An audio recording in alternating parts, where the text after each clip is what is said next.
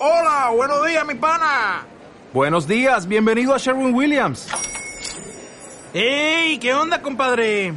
¿Qué onda? Ya tengo lista la pintura que ordenaste en el ProPlus app. Con más de 6.000 representantes en nuestras tiendas listos para atenderte en tu idioma y beneficios para contratistas que encontrarás en aliadopro.com. En Sherwin Williams somos el aliado del PRO.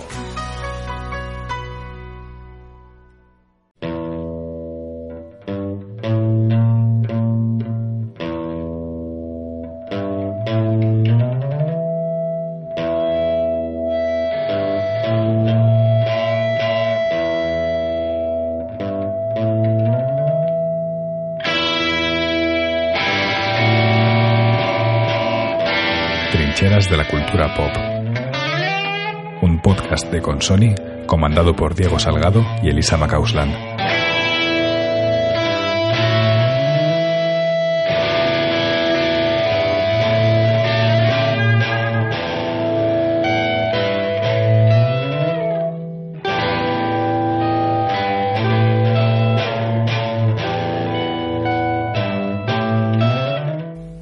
Séptimo episodio de Trincheras de la Cultura Pop, Diego Salgado y quien nos habla, Elisa McCausland, vamos a tratar la situación crepuscular de lo que se ha llamado tradicionalmente como alta cultura y su relación con el auge de la cultura mainstream. Como ya es habitual en nuestro podcast, vamos a contar, claro, como no, con la banda sonora de nuestros compañeros y amigos Carmen y Jorge, Yogur de Pera, y la asistencia técnica y la voz en las citas de Alberto de la Hoz.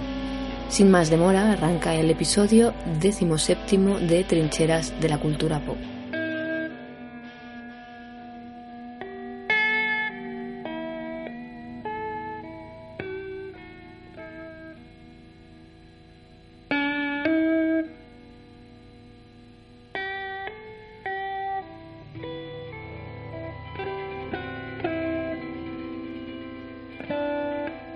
Nuestra pretensión pasa por indagar desde una perspectiva crítica en la despolitización del arte en las últimas décadas, en ofrecer una crítica directa a esos procesos destinados a recuperar y reinsertar prácticas en otro tiempo disidentes y que sin embargo se nos presentan hoy como yermas, inocuas y descafeinadas de consenso. Si el neoliberalismo carece de centro, si se mueve tanto dentro como fuera de las instituciones, es porque posee la virtud de fagocitar y nutrirse hábilmente de cuanto lo rodea incluso de aquello que está destinado a cuestionarlo. Analicemos, por tanto, la despolitización de la vanguardia en el arte de ese activismo cultural neoliberal que nos rodea y nos urge a reubicar la cultura como herramienta emancipadora en la batalla política.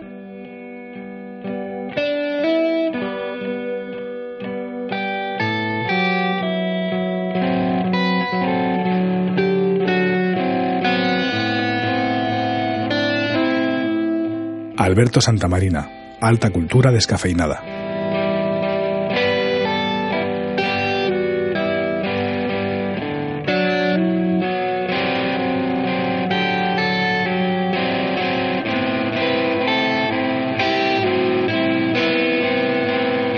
Buenas a todos y a todas los que nos escucháis. Eh, el programa de este, este nuevo programa de cultura de trincheras la cultura pop pues como dice su título, que fue de la alta cultura, parte de una inquietud que teníamos Elisa y yo desde hace un tiempo. Es uno de los programas que teníamos apuntados, pero ha habido un evento reciente, no sé si será ya tan reciente para cuando lo escuchéis vosotros, que es la polémica entre Martin Scorsese a propósito del estreno de su nueva película, El Irlandés, y las películas de Marvel Studios, las películas de superhéroes de Marvel Studios. Martin Scorsese se atrevió a decir que las películas de Marvel Studios, por sintetizar mucho, tenéis toda la información en internet, lo habréis leído por redes sociales, etcétera.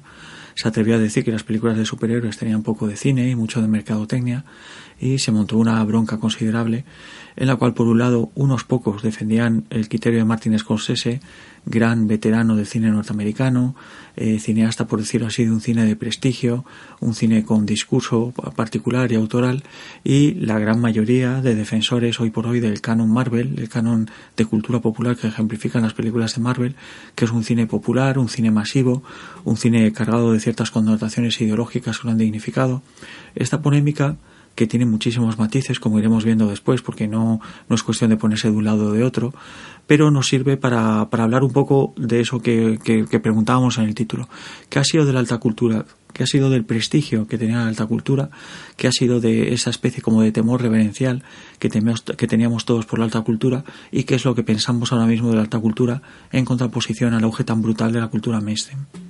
Y un poco también vamos a plantear eh, esos cuestionamientos que hemos hecho en no pocas ocasiones en este programa, precisamente para eh, preguntarnos, como tú decías, eh, sobre qué fue de la, de la alta cultura, también en contraposición a la cultura popular y la cultura mainstream, ¿no? que hablaremos más adelante, no lo entendemos igualmente y también, o sea, no entendemos como iguales, pero bueno, con una serie de matices que, que aclararemos.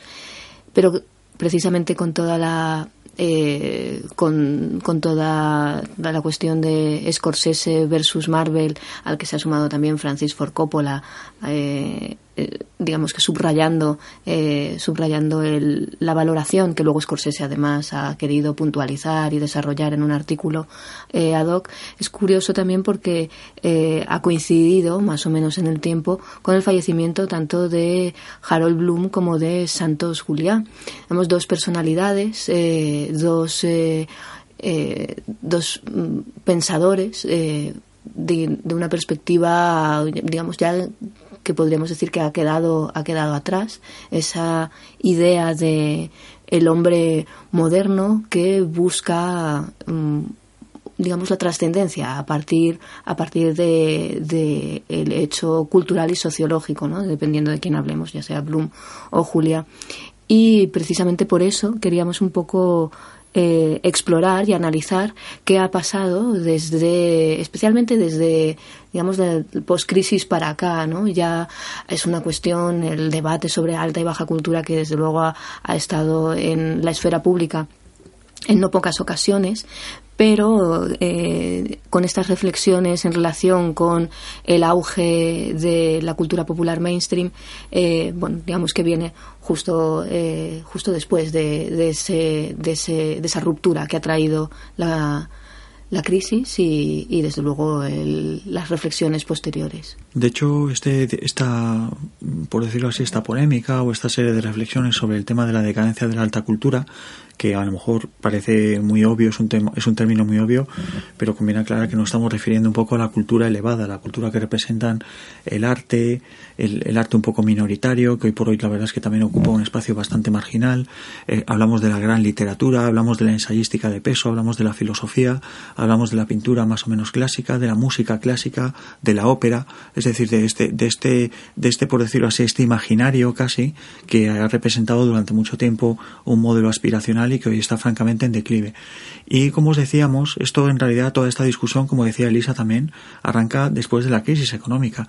Eh, y más en concreto con el libro de Mario Vargas Llosa, La sociedad del espectáculo, donde que propicia entre bastantes intelectuales, y esto es algo que basta poner en, si tenéis curiosidad, el título del libro de Vargas Llosa, La sociedad del espectáculo, y veréis que en torno a 2012-2013, a propósito del propio libro, donde Vargas Llosa efectivamente dictamina que la alta cultura ha muerto, y que ha sido sustituida por un modelo de cultura de mercado que impone sobre todo el modelo norteamericano, el capitalismo cultural, pues hay una serie de intelectuales, hay por ejemplo un artículo que enlazaremos en los, en los enlaces eh, un artículo de Luis Antonio de Villena y otros artículos donde efectivamente hay un poco este lamento del, intelectual, esta, esta melancolía, la figura que llamamos del intelectual melancólico, que siempre está lamentando la, la, muerte, la desaparición, el ocaso de una cultura que al fin y al cabo es la que él también él mismo representa. Digamos que no hay una generosidad tampoco. Es, es un tema un poco de supervivencia. El propio intelectual, ya sea Vargas Llosa o Luis Antonio de Villena, siente que lo que él ha encarnado en estos tiempos de pronto ya no tiene actualidad y ve que en realidad él pierde pie porque claro, que hablemos de que Mozart pierde pie ahora mismo, en cuanto a preferencia popular da igual porque Mozart ya no existe como individuo. Mm. Pero Luis Antonio de Villena o Mario Vargas Llosa, eh, Luis Antonio de Villena defendiendo la poesía, Vargas Llosa la gran novela, la gran literatura, la gran, la gran pintura, etcétera, pues sí, es posible que de pronto sientan, más o menos mayores, que representan un sistema de valores que a ellos mismos les va a arrojar, por decirlo así, al sumidero del olvido o a un menosprecio. Bueno, que también tiene que ver con esa melancolía de mm, lo hemos llamado un poco el hetero de gama media, ya no solo en un sentido del propio intelectual, sino también de, eh, de bueno, del, eh, consumidor, eh, no tanto de, por cierto, de lo, de, de, lo que producen este tipo de, este tipo de intelectuales, porque precisamente el hetero de gama media tendría, yo creo que una Francesca Serra eh, nos daría la razón cuando precisamente lo que, digamos, eh, está echando de menos eh, todo este, toda esta intelectualidad es su corte, ¿no? Y que normalmente suelen ser consumidoras, lectoras, ¿no? Y claro, digamos que con el giro último de, de los gustos, eh, estilos y costumbres de vida eh, que ha propiciado en ese sentido la última ola feminista, digamos que se están quedando también sin parte de, de, de un, bueno, sin una gran parte ¿no? de, de esas consumidoras, ¿no? de este, como volvemos a subrayar, de gama media, que me parece que era bastante ilustrativo. ¿no? La, el tema es que la, decadencia de la alta cultura a partir de la gran crisis económica que sufre Occidente a partir del 2008, 2009, 2010, 2011, pues esta crisis pues está cargada una crisis de valores que vuelve a poner sobre el tapete en cierto modo y no solo en cuanto a la alta cultura, pero también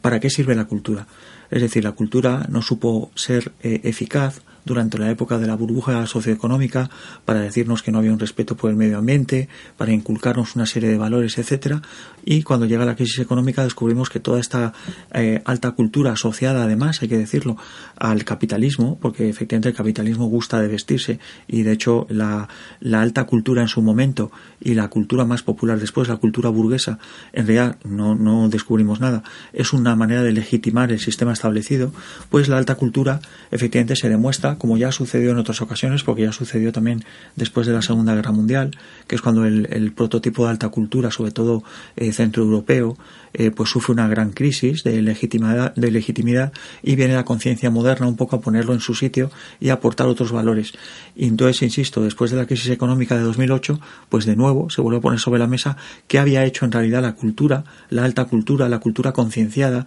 que se supone que nos aporta alma y humanidad, pues para, para hablarnos de lo mal que lo estábamos haciendo durante la burbuja y para prepararnos para la crisis un poco la idea de si había, vamos, no, no, si había servido, ¿no? Unas, esas, a traer esas mejores condiciones de vida, también espiritual, y, eh, y bueno, eh, a, a, la, a la historia reciente nos remitimos que parece ser que no, ¿no? Esa, ese traer también, lo habíamos planteado, esta quiebra del sistema, por a fin de cuentas es un, es un divisor de clases, hay que tenerlo en esto, hay que tenerlo muy claro, pero a la vez también eh, un, una toma de conciencia de clases. Nos hablamos de, de, la alta cultura en ese sentido de cuando se planteaba como, eh, como forma de ascensor social, ¿no? Esto también eh, nos puede venir a, nos puede venir una imagen, vamos, como una imagen clara, el match point de, de Woody Allen, por ejemplo, ¿no? En un sentido más perverso, pero que tiene que ver también con más eh, la cultura como medio para una serie de fines que, que un fin en sí mismo, ¿no? Sí, en este aspecto hay, hay, hay dos sentidos. Uno es el que hemos comentado de, de verdad preguntarse si la cultura, da igual si alta o baja, da igual si popular o elevada, tiene que servirnos para algo. Si la función de la cultura es eh, este famoso dicho que se dijo también del tema de los nazis disfrutaban mucho de Mozart y luego eh, mataron a 6 millones de judíos, si de verdad realmente ese es un argumento, si ese es un argumento válido o si le estamos pidiendo a la cultura algo que en realidad no debería darnos, porque es cierto, efectivamente, el sistema se legitima a través, en este caso, por ejemplo, la alta cultura alemana se legitimaba a través del disfrute de una serie de, de obras que se habían considerado como muy, muy, muy elevadoras del espíritu y luego fracasaron. Pero claro, no es, no es, por decirlo así, el verdadero sentido de la cultura, como no lo es ahora en otros aspectos. Es decir, la, la pregunta es si de verdad la cultura puede ser una herramienta de abuso, de uso y abuso por parte de unos y otros para legitimarse o deslegitimar al que se tiene enfrente. Y luego hay otro tema que Elisa lo ha tocado, que a mí me parece bastante importante destacar, que es efectivamente la alta cultura siempre ha tenido un valor vertical, es decir, no había una, horizontalidad en su, en su expansión y desarrollo entre las personas, sino que efectivamente la alta cultura la disfrutaban en, los regímenes clásicos las zonas elevadas de la sociedad, económicamente hablando, las que ostentaban el poder, y las clases medias y bajas, pues la usaban como un legitimador, sobre todo para su descendencia, para sus hijos, en plan, lee, cultívate, porque así puedes subir escalones sociales. Es una manera de medrar. Pero como dice Lisa, también hay algo muy bonito, y me remito al artículo de Luis Antonio de Villena, donde también lo comenta, que es que la alta cultura suponía un esfuerzo intelectual. Es decir, no solo para medrar, sino que suponía un esfuerzo de intentar ser mejor que las circunstancias que te rodeaban. Esto hacía que tú fueras adquiriendo una conciencia crítica de tal manera que cuando tú subías, y esto es una constante sobre todo a partir de la instauración de los regímenes burgueses, cuando tú subías ya no subías, por decirlo así, puro, eh, alienado, sino que subías con unas ideas que te había apropiado, que te habías apropiado a través de esa cultura. Es decir, que la alta cultura no ejerce solo un valor, eh, por decirlo así, de ascensor material, sino que también ejerce el tema de ir permeando. de ascensor espiritual. Efectivamente, de ir viralizándose de unos sectores a otros hasta lograr efectivamente de, manera más o menos clara que el señor, por ejemplo, que conseguía tener un fonógrafo en su casa y ponerse efectivamente la grabación de una ópera, pues también lograba, hay que decirlo, lo que podemos llamar, que ahora suena muy anticuado, una elevación espiritual, una elevación por encima de aquello que le rodeaba, diciéndole vagamente que había algo un poco mejor a lo que podía aspirar. Un poco también lo que hemos comentado en alguno que otro programa, eh, es encontrar esas ficciones, esas obras, esos eh, productos culturales también que no estén tan centrados en darnos lo que queremos en un sentido de representación o de consumo del yo, sino también de abismarnos, ¿no? De decir, bueno, exactamente eh, qué somos, qué, estamos haciendo y, hacia dónde vamos, ¿no? Un poco lo que podríamos pensar que hubiera sido más interesante antes de la crisis, ¿no? Toda esa ensayística eh, crítica con el sistema que luego asoló todas las tiendas y librerías eh, después de 2008, pero que da la casualidad de que antes parece ser que estaba más arrinconado en universidades y en otros en otros eh, sitios ocultos, tipo bibliotecas, ¿no? Pero sí creo que hay un tema de democratización de la cultura que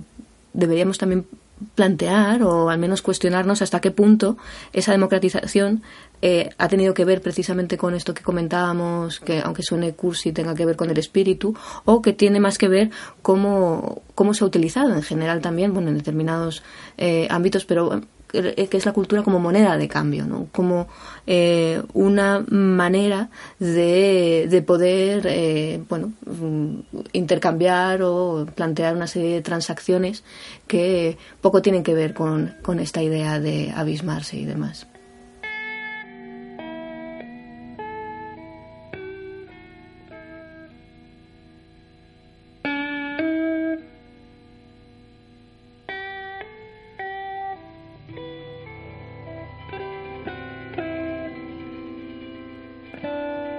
Sería ingenuo pensar que la pérdida de hegemonía que sufre la alta cultura es un fenómeno pasajero irreversible. Imaginar una reconstrucción futura del circuito tradicional que la conectaba con la baja cultura. Soñar con la restauración de un estado de las cosas tradicional en el que junto a los privilegiados y la clase media, incluso las masas obreras tendrían garantizado un acceso seguro, aunque discreto, al escenario de esa alta cultura. Y sería ingenuo porque el capitalismo tardío ha dejado de lado a las clases dirigentes tradicionales y sus estados, que eran los interesados en promover una identidad al tiempo nacional y cultural, y ha entregado esa producción de identidad social directamente a la industria cultural.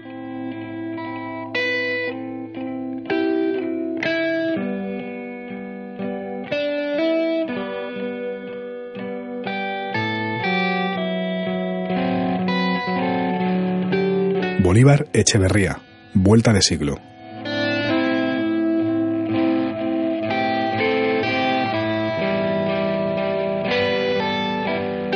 Hemos terminado la primera parte hablando del tema, para entrar un poco ya para hablar de cultura popular o mainstream, que no es lo mismo, y ahora hablaremos de ello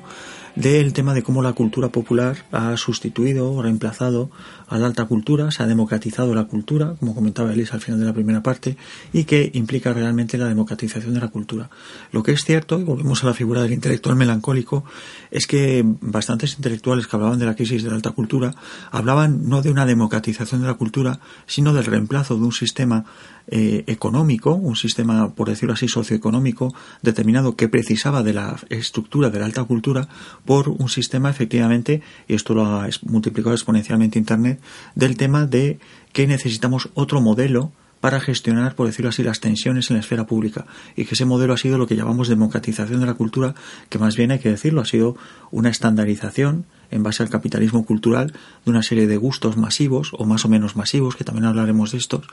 y que han legitimado una manera de ser y de estar en el mundo que llamamos democrática, que llamamos, por decirlo así, con la cual nos sentimos más cómodos y más arropados, sentimos que nos representa más. En esa legitimación, además de, esta cultura podríamos decir popular, pero que también tiene que ver sobre todo con el mainstream, en el sentido precisamente de que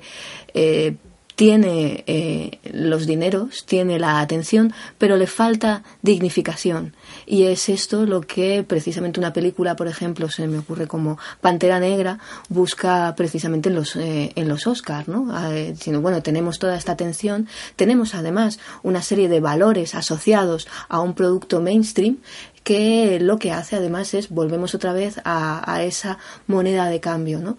Que dices, bueno, tenemos todo el pack, el combo perfecto, ¿qué es lo que nos falta aquí? ¿no? Es ese nivel de dignificación que nos pueden dar una serie de premios que nos colocan precisamente en, en, en otro, en otro sitio. Entonces hay que preguntarse, ¿y esto exactamente por qué? Sí, hay, hay un tema muy curioso que es que mientras que la alta cultura ha perdido en los últimos años la batalla, cuando ha intentado coquetear con la cultura popular, esto recordaremos que durante una época fue bastante común, es decir, yo me acuerdo aquella época donde el tema de los famosos tres sopranos, que popularizaron la música clásica a través de una serie de discos que se vendieron muy bien. Hubo unos años en donde se produjo una especie de intercambio entre alta cultura y cultura popular que funcionó Ah, y esto parece mentira que no lo sepa quien se intenta un poco bajar de su escalón, porque esto es una constante. Es decir, siempre pierde quien se, por decirlo así, extiende la mano hacia abajo. Esa persona siempre está perdida, o esa institución siempre está perdida. Y la alta eh, cultura jugó esa baza durante un tiempo, intentó un poco la fusión, y como se ve con el tiempo ha fracasado.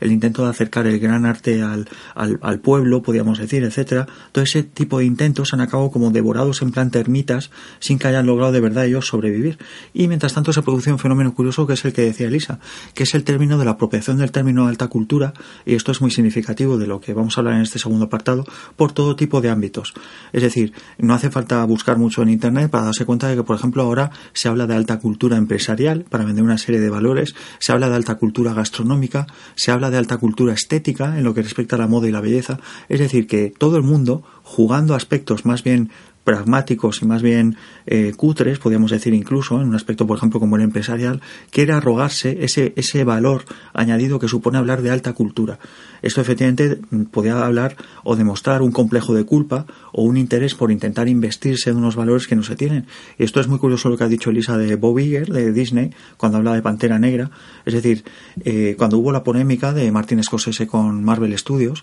del tema si los superhéroes son cine o no son cine, Bob Iger, eh, uno de los mayores directivos de Disney, dijo tranquilamente que no entendía por qué Martin Scorsese decía eso, porque películas como una película como Pantera Negra tenía tantos valores como películas del nuevo Hollywood como Taxi Driver o Apocalipsis no. Claro, barbaridades como esa, porque en mi opinión es una auténtica barbaridad decir eso, no porque sea mejor o peor una película que otra, sino porque juegan en ligas absolutamente diferentes, aparte de que en este caso concreto sí que Pantera Negra es muy inferior, pero el tema es efectivamente cómo un directivo de Disney se arroga, incluso haciéndose el indignado, como una especie de indignación moral, el tema de que, claro, él ha perpetrado una película popular, pero con valores, unos valores muy claros de diversidad, de corrección política, etcétera, con los cuales está jugando a que la gran cantidad de seguidores que tienen ahora mismo este tipo de películas digan efectivamente que tienen tantos valores o más como películas más eh, clásicas que apelaban más bien a la razón, a un tipo de estudio más profundo, más sesudo, más grave de la naturaleza humana en general, como por ejemplo, insisto, películas como Apocalypse Now o, Taxi Driver, y cómo se está intentando manipular y cómo se está intentando ganar legitimidad. Pero vamos, que no, no deja de ser curioso que haya como un, quórum a la hora de ver en la alta cultura un, coco, por así decirlo, cuando a día de hoy eh, podríamos decir que no es más que residual, ¿no? Está precisamente esta anécdota que habíamos comentado fuera de micros de este director de orquesta, de, de música clásica, al que le señalaban esta cuestión de si estábamos, se estaba hablando de algo completamente elitista, alejado de, alejado de la gente eh, y, y que era de difícil acceso y claro, el poco más que subrayaba el hecho de que en todo caso estaban sobreviviendo porque a día de hoy, como decíamos, es un tema residual, no pintan nada en la esfera pública y tampoco en el en un consumo en un consumo popular y mucho menos mainstream, ¿no? Hay, hay otro caso que es el de un libro que acaba de salir que se llama Me cago en Godard de Pedro Ballín que incide un poco en la misma línea del, de lo que estamos comentando, del por qué hay esa necesidad a fecha de hoy de atizar a la alta cultura como si de verdad representase un valor opresor y si no será una especie de complejo de culpa en el fondo para intentar legitimar nuestro gusto o nuestro rebozarnos, por decirlo así, en esta cultura mainstream y de mercado que tendemos a confundir a veces con la cultura popular. Este libro, como indica su nombre, es, es un libro que va de polémico, aunque tiene la mecha muy corta, porque eh, arremete contra Lugo y todo lo que representa una forma de cinefilia que también se llama, eh, Ballín insiste en llamar elitista, fuera de la realidad, eh, lejana al modelo del Hollywood clásico, de, los valores de Hollywood de entretenimiento y tal. Claro, emplear este discurso en 2019 como si de verdad fuera radical y revolucionario meterse con Godard, que es una figura absolutamente minoritaria y casi ridiculizada a fecha de hoy, y hablar efectivamente de que hay que defender a Hollywood y defender figuras como la del placer culpable, que están legitimadas y, y disculpadas y explicadas hace lo menos 15 años, pues indica un poco esto que estamos comentando, que es por qué hace falta, por qué le hace falta a la cultura mainstream, a la cultura de mercado, ese atacar, crear un fantasma, crear un enemigo, que para intentar un poco oscurecer o, o dignificar su propia posición. Yo diría incluso que a veces hay una postura un tanto paternalista en, esa, en ese planteamiento, porque incluso hablar de o justificar algo como los placeres culpables cuando sabemos, y además tú y yo lo hemos eh, planteado y analizado en no pocas ocasiones, que el mainstream tiene sus valores, tiene en sí mismo, eh, en sí mismo sus propios códigos y desde luego, eh, sobre todo a nivel sintomático y, a, y, dentro de su contexto, es súper interesante analizarlo y sacar de ahí discursos, ¿no? Pero es curioso que entonces eh, más allá se quiera hacer algo más allá de esto no o sea un poco también volvemos otra vez a, al tema del paso por el yo no ninguno ninguno queremos decir que en el momento en el que si somos lo que consumimos ninguno queremos eh, decir, bueno, que somos eh, eh, algo que no consideramos que está al nivel de lo que decimos que somos. Sí, esto ya lo hablamos en el programa quinto, en cuando hablamos con Jordi Costa, que es el tema efectivamente de que nadie se legitima sin diciendo que ve el de Acacias 38, como se llaman estos culebrones que se echan a mediodía, que van por el capítulo 1.327.415 y que ven millones de personas todas las tardes. Eso no le legitima a nadie. Lo que nos legitima es decir que acabamos de ver Watchmen, que acabamos de ver esta serie, esta película, que hemos ido al concierto de este artista, que tiene esta serie de valores un poco moral, yo no diría ni siquiera morales, sino moralizantes, de la corrección política, de los valores de la diversidad, todos estos valores que se venden ahora para legitimar el producto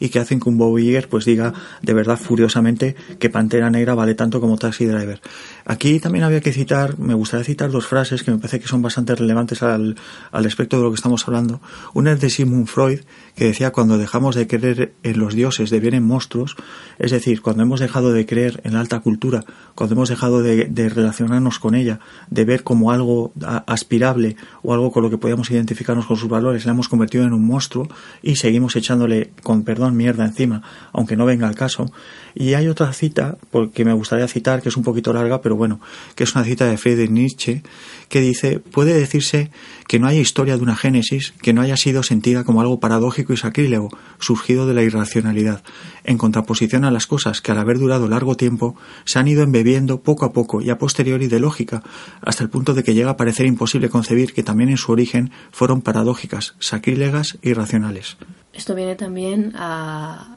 a plantear eh, lo que bueno llamo muchas veces eh, el versacrum, ¿no? Hasta qué punto eh, tienen que venir la siguiente generación para decirnos que lo que en un momento determinado se consideró que no era digno, no hace, solo hace falta que pasen unas cuantas décadas para que bueno se eleve y si directamente lo nuevo sea aquello que en, en, otro momento en otro momento en, su momento anterior también era denostado, ¿no? Y sí creo eh, que tiene bastante que ver, eh, que tiene que bastante que ver con la nueva generación queriendo poner, queriendo poner su digamos su, su pica en lo que es suyo eh, a costa de a costa del anterior. Sí, la disputa entre lo viejo y lo nuevo pues es eterna, no, no es casi ley de vida, podría decirse así, y da lugar a situaciones bastante paradójicas, porque de hecho igual que ha habido formas de cultura que en realidad ahora nosotros consideramos clásicas, y vuelvo a la cita de Nietzsche, y en realidad en su momento no lo fueron, fueron bastante discutidas, de hecho la mayor parte de las formas de cultura popular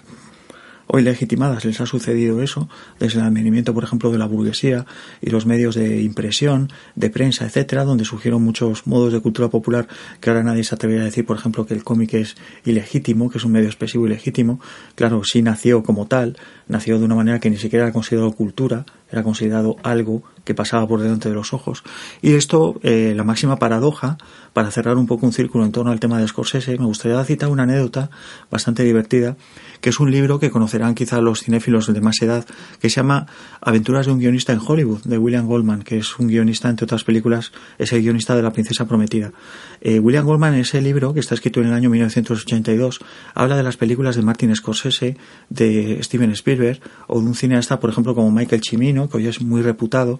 y nos da bastante que pensar eh, por ejemplo, podemos pensar que el cine mismo ahora mismo se considera alta cultura y de hecho empieza a considerarse una especie de alta cultura en extinción, pero durante mucho tiempo fue una, un arte de barraca de feria o fue el Hollywood clásico, un cine de usar y tirar que no se respetaba ni siquiera por parte de Hollywood. Pero es que lo gracioso es ver como, por ejemplo, en el año 82 William Goldman habla, insisto, de una película de, de Michael Cimino, como es, por ejemplo, El Cazador, y es una película que llama película cómic, es decir, lo que hoy achacamos a las películas de superhéroes, porque hace una serie de aseveraciones sobre el guion del cazador bastante bien hiladas, por las cuales deduce que es una película que en realidad no tiene mayor nivel intelectual que un comic book. Claro, resulta curioso que en el año 2019 Michael Cimino sea un cineasta intelectual reputado, cuyas películas representaban el cine elevado de lo que se llamó Nuevo Hollywood, y que sin embargo en el año 82, pues William Goldman dijera que en comparación a un cine clásico como Casablanca o El Mago de Oz, que por cierto en el momento de su estreno tampoco fueron considerados alta cultura, pues que una película como El Cazador, que hoy es un clásico contemporáneo, era una película cómica, una película menor. Luego también un poco en esta línea, a mí me parecía eh, también interesante hacer una comparativa entre, bueno, lo que podría decirse que es el nuevo, eh, la nueva lectura elevada que hay que hacer de todo lo que tiene que ver con las series de televisión, porque a fin de cuentas estamos ahora todos y todas eh, consumiéndolos como si no hubiera un mañana, ¿no? Y un poco también para matizar siempre que planteamos que cuando hay una agenda, cuando hay una agenda ideológica que es que porque político, eh, política es toda ficción, pero en el momento en el que hay una agenda ideológica planteada de una manera específica, hasta qué punto eh, hay eh, series de televisión como puede ser Sex Education, que ha sido muy celebrada por, por eh, bueno por, porque entre otras entre, otras cosas pues establece toda una, una manera de, de, tratar ciertos temas en este caso en este caso eh, la adolescencia en un sentido pedagógico eh, a través de una ficción como, eh, sin embargo, o al menos este es mi punto de vista, siempre queda, quedaba como, como yerma, como si hubiera algo que no terminara de funcionar más allá de que la fórmula era, era perfecta, ¿no? En un sentido, en un sentido feminista pedagógico, si lo prefieres, ¿no? Creo que la única eh, persona, actriz que le daba un, un aire más vivo a, a esa serie era Gillian Gillian Anderson, ¿no? Eh, me parece, y me parece curioso porque lo quería contraponer a Modern Love, que es, eh, este último boom eh, de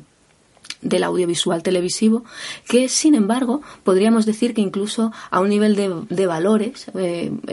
podríamos eh, podrían leerse incluso como ciertamente en, en determinados en determinados episodios como retrógrados y sin embargo eh, es casi como una burbuja es una serie burbuja en el sentido de en el sentido de el tipo de historias eh, de el, tipo de historias de, de emociones amor y su codificación propia de, como decía, eh, previo a la crisis, ¿no? O sea, es, hay algo curioso en lo que, precisamente en lo que podríamos tener series con agenda y falta eh, ese sentido de ficción, ese, ese ambiente, esa, eh, no sé, tú, tú que también la has visto, ¿cómo, ¿cómo lo planteas? Porque a mí me parece que, a pesar de que podríamos hacer una lectura en el sentido eh, ideológico, como decía, un tanto conservadora de determinados, de determinados aspectos, incluso en, algunos episodios rondando, lindándolo perverso, pero a la vez mucho más lúcida y mucho más... Mm, ¿cómo decirlo?, nítida en, en, lo que, en lo que podría ser una ficción en sí misma, no tanto un panfleto pedagógico. Sí, bueno, es un tema que va mucho más allá de una serie de televisión para, para atañar efectivamente de, de fondo eh, como una baliza de fondo, por decirlo así, al tema efectivamente de qué entendemos hoy por cultura popular realmente y si funciona o no funciona.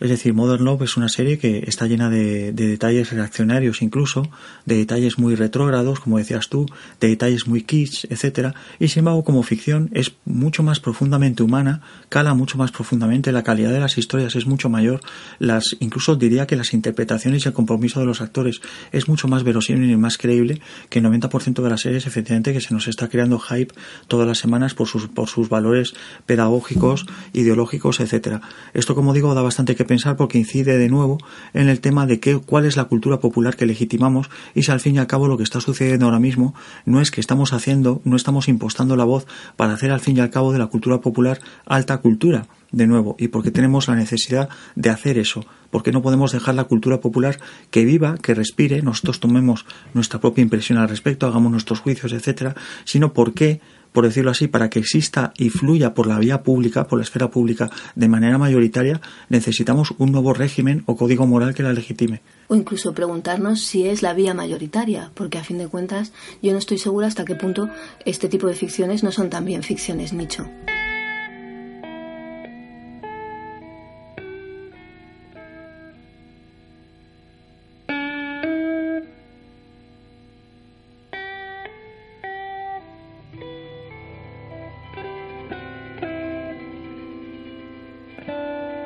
Alguien cantaba bajo la ventana. Winston se asomó por detrás de los visillos. El sol de junio estaba aún muy alto y en el patio central una monstruosa mujer sólida como una columna normanda, con antebrazos de un color moreno rojizo y un delantal atado a la cintura, iba y venía continuamente desde el barreño donde tenía la ropa lavada hasta el fregadero, colgando cada vez unos pañitos cuadrados que Winston reconoció como pañales. Cuando la boca de la mujer no estaba impedida por pinzas para atender, cantaba con poderosa voz de contralto un tema que obsesionaba a Londres desde hacía muchas semanas. Era una de las producciones de una subsección del Departamento de Música con destino a los proles. La letra de estas canciones se componía sin intervención humana en absoluto, valiéndose de un instrumento llamado versificador. Pero la mujer la cantaba con tan buen oído que el horrible sonsonete se había convertido en unos sonidos casi agradables.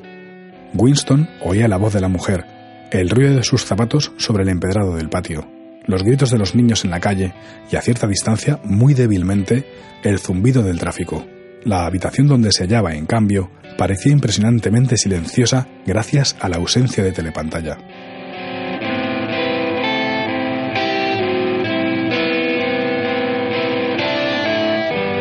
George Orwell, 1984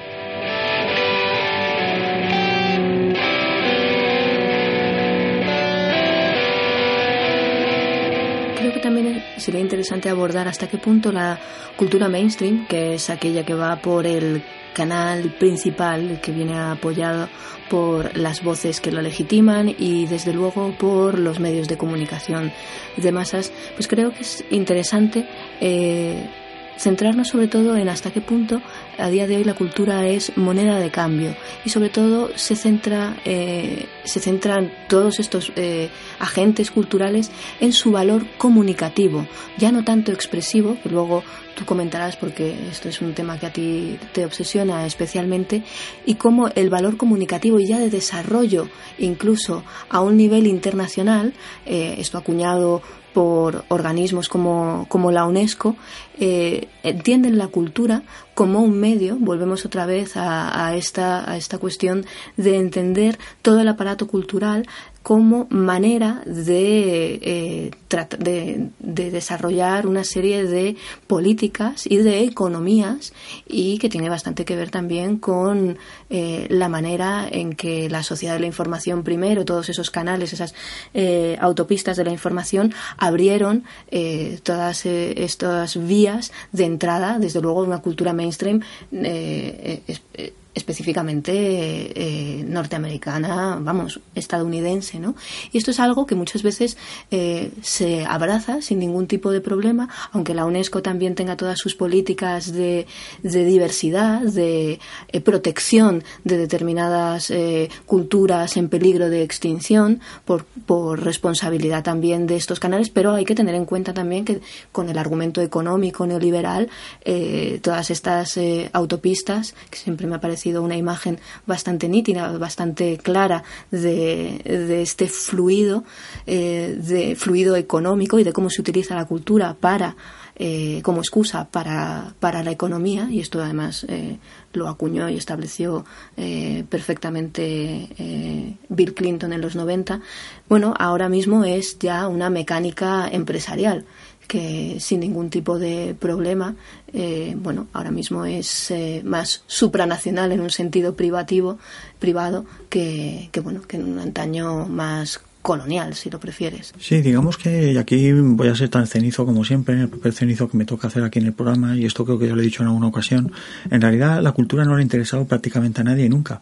Es decir, cuando hablamos del aparato cultural como comunicativo que hablabas tú, en realidad no hay ninguna diferencia entre, y esto vuelvo al tema de la alta cultura, entre cuando la cultura era un valor de cambio entre las clases acomodadas, que directamente alguien iba a una representación teatral, a una lectura en voz alta de un texto o a una representación operística, iba para dejarse ver, para ver, ser visto y jugar un valor de tipo social, aprovechando la cultura como un decorado, como una excusa. Esto ahora lo único que ha sucedido es que se ha expandido, pues,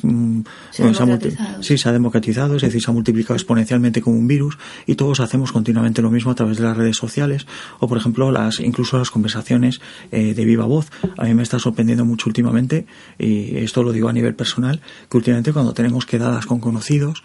todo gira en torno a qué está viendo cada uno en este momento. Es una cosa bastante, igual que antes se hablaba del tiempo y los deportes en el ascensor, ahora se habla de las series que has visto. Uh -huh. Esto en realidad tiene muy, muy poquito que ver con el verdadero valor cultural de la serie en cuestión o el valor expresivo, lo que te ha aportado, digamos, de una manera un poco prepotente espiritualmente. Es decir, que aquí se une, por decirlo así, el señor que podía ir a ver a finales del siglo XVIII una ópera, eh, que era el pobre hombre que se sentaba en un palco y no le dejaba ni escuchar la ópera porque estaban todas las señoras cotilleando sobre sus vecinas de palco, al señor que ahora quiere disfrutar de una serie y en realidad está viendo cómo a su alrededor la gente está consumiendo esa serie como si fueran eh, cartas de una baraja, una serie, otra serie, otra serie. Y en realidad lo único que importa son las interacciones sociales, porque en realidad no se está hablando estrictamente de las series, se está jugando al, al rol, al juego social de toda la vida, eh, una noche de cena, pero empleando las series como excusa.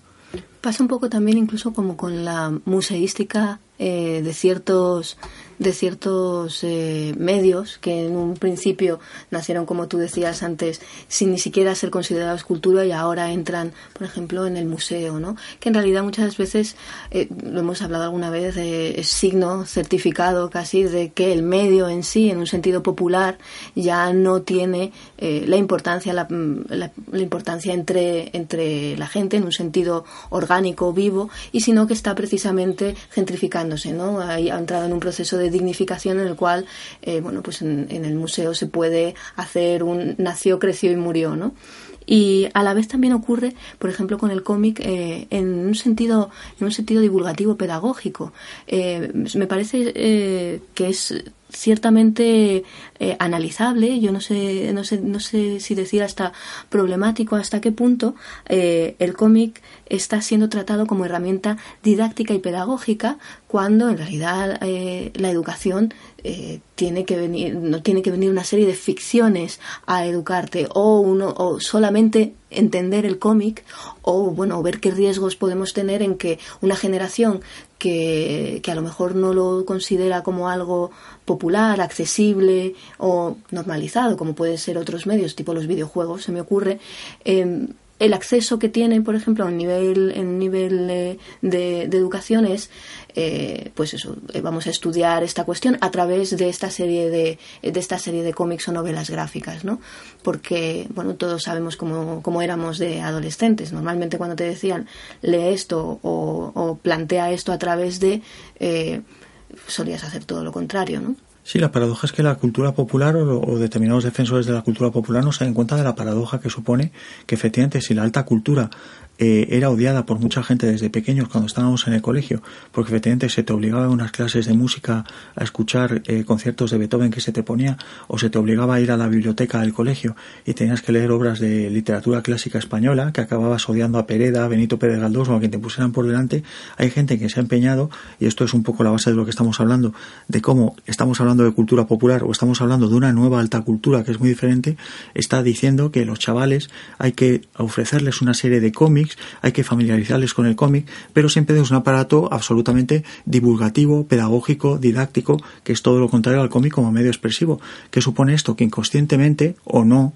se está vetando una gran cantidad de cómics o se están produciendo incluso específicamente un tipo de cómics que están hechos para que se puedan leer en el colegio, en el recreo o en la hora de lectura en el colegio, lo cual tiene un efecto nefasto sobre, la, sobre el cómic como medio expresivo, porque claro, estás acostumbrado al alumnado primero a que el cómic es un aparato didáctico y lo segundo a que tiene que estar continuamente siendo un cómic muy determinado tanto en el grafismo como en los discursos que tiene un valor pedagógico. También además incluso volvemos otra vez a una, a un, al medio cómic eh, como entenderlo como algo más fácil para eh, comprender no sé, eh, la lengua, la historia, un ámbito científico. Y no estoy diciendo que no sea interesante, porque a fin de cuentas yo estoy pensando a nivel filosófico en Coe, encontrarme con Epicuro de, de este, ay, Dios mío, de justo el, Epicuro de San Keith me hizo muchísima gracia y, me pareció divertidísimo, ¿no? Pero pero bueno, pero creo, y, lo digo también mm, con, con, un todo conocimiento de, vamos, haciéndome responsable también de, de que para hablar de una serie de temas es interesante hacerlo a partir de una serie de obras, pero yo no sé hasta qué punto estamos eh, cayendo también en un tema, volvemos otra vez, generacional, como hemos comentado antes, de lo viejo y lo nuevo, ¿no? Hasta qué punto una nueva generación nos puede estar diciendo, pero ¿qué me estás contando? Y allá también hay un gap, un espacio que, que estemos en, parte eh, practicando un tema casi paternalista, ya no solo con el medio, sino con la siguiente generación pero bueno, es un poco una autocrítica que, que, yo, que yo me hago en este sentido también, precisamente porque, porque también he, he planteado y manejado el cómic como, como material eh, didáctico. Hay un, hay un tema que ha estado flotando y creo que en realidad flota sobre todo la idea que tenemos ambos, eh, no solo para este trincheras de la cultura pop, sino a la hora del ejercicio de la crítica en diversos medios, que es en definitiva que es verdaderamente popular y que no lo es que es mainstream, que es muy diferente, lo que hemos comentado, lo que está en la corriente principal de lo que pesquitores culturales, actores de determinado signo con poder en la esfera pública, etcétera, determinan que es cultura, incluso cultura popular, y que insisto, no puede ser, no, puede al final sino ser una nueva forma de alta cultura, que es cuando llamamos a la televisión Telesespir, cuando estamos comentando que hay series de televisión ahora mismo, como se decía hace poco en una entrevista, que son alta cultura, lo que hablamos, qué quiere decir eso y por qué existe esa ansia de legitimarse a uno mismo, etcétera, y es el tema un poco de lo que hablamos del mainstream invisible, es decir, esa cultura que ni hoy, ni ayer, ni mañana va a interesar es, es, por decirlo así, apropiable, gentrificable, podríamos decir, para hacer algo con ella que es didáctico, divulgativo, que sirva, que sea útil, que es todo lo contrario a lo que es la cultura, un poco la cultura, por decirlo así, ya podía hablar, la cultura atrás, la cultura que uno se encuentra de una manera irracional, muchas veces por parte del mercado, etcétera, no tiene nada que ver cómo te la encuentres, porque ahora hablaremos en realidad de por qué, qué sentido tiene ahora hablar de cultura popular, más allá de cómo se gesta o no. Y luego también lidiamos con esta idea de la cultura popular que eh, es como emanación o expresión eh, casi pura de, una comunidad, de un pueblo, a día de hoy me es difícil entender que eso pueda concebirse de esa manera, teniendo en cuenta que partimos de un, eh, de un entorno completamente hibridado, en el que eh, ya no, no, estoy segura incluso que podamos hablar de producción, sino en un sentido de prosumo y de que todo lo que creas lo haces para ser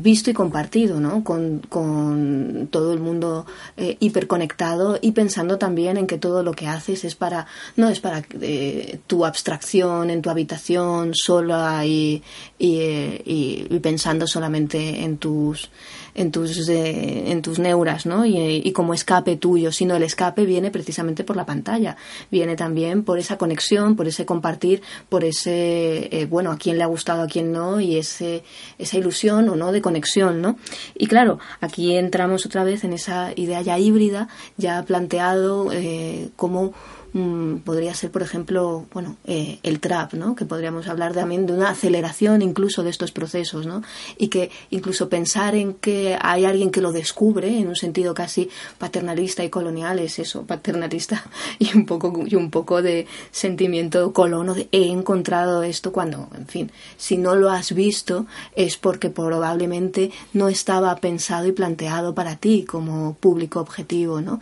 Era para otra generación o para otro planteamiento de,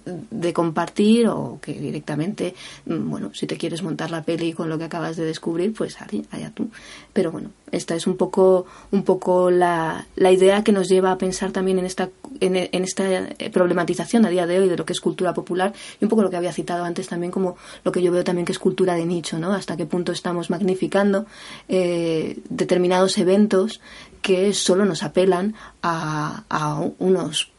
pocos muchos, ¿no? Pero que como tú has citado antes con todo el tema de la cultura mainstream, hay otros muchos fenómenos que pasan por debajo del radar crítico. Sí, a mí me gustaría concluir con una, una anécdota que creo que, que si, si, logro explicarla bien, sintetiza un poco todo lo que hemos hablado en este programa, que hemos abordado bastantes temas, y es una escena que para mí es una de las escenas más brillantes de la literatura del siglo XX, que corresponde a 1984, la novela de George Orwell sobre el Estado totalitarista eh, donde vive Winston Smith, que intenta rebelarse contra el gran hermano, etcétera, hay un momento determinado en el cual Winston Smith, mientras espera a su amante, a Julia, encima de una tienda de antigüedades donde se creen que están a salvo y pueden vivir su erotismo eh, fuera del ojo del gran hermano, pues escucha cantar a una señora fuera que está atendiendo, él se asoma y en un patio de vecindad eh, ve que una señora está cantando. Y Winston Smith reflexiona como un producto de la cultura mainstream, de esa sociedad distópica, porque la ha creado el Gran Hermano, es una canción, él incluso eh, piensa en los ideólogos que han creado esa canción, un poco lo que podemos emular ahora con una inteligencia artificial, ha creado una canción que es puro lugar común y, y que es una canción que podemos identificar con el mainstream de ahora, es una canción que ha llegado a través de, los, de, de todo lo que se supone que son todos los conductos que inundan la esfera pública que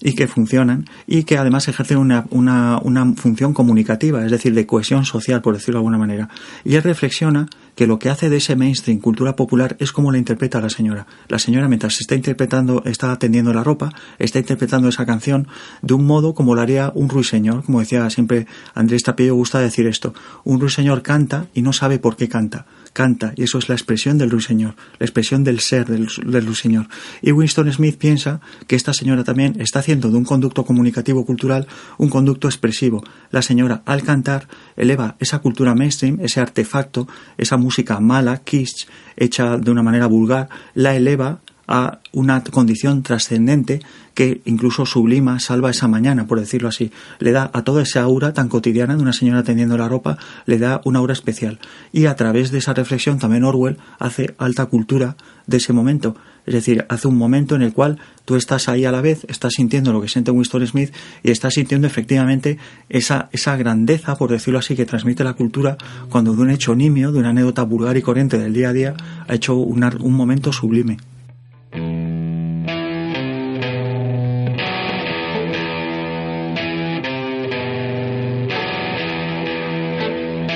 Habéis escuchado la decimoséptima entrega de Trincheras de la Cultura Pop, podcast de Consoni, comandado por Diego Salgado y Elisa Macauslan. Hoy hemos dedicado nuestro nuevo paseo crítico a la situación de lo que se ha venido a llamar tradicionalmente como alta cultura y la relación de su ocaso con el auge de la cultura popular. Podréis encontrar este y los demás podcasts del programa en la web de Consoni con dos Ns eh, www.consony.org, ya he dicho que dos Ns, pues ahí va, y en iVoox también en sus redes sociales, principalmente Twitter, Facebook e Instagram. Y os preguntaréis qué es Consony. Pues Consony es una productora de arte contemporáneo y una editorial especializada en el ámbito de la crítica cultural, localizada en Bilbao desde el 96 y con más de 20 años de experiencia. Trincheras de la Cultura Pop es uno de los diversos formatos que exploran desde Consoni el ejercicio de la crítica en la actualidad. Para saber más, repetimos todo en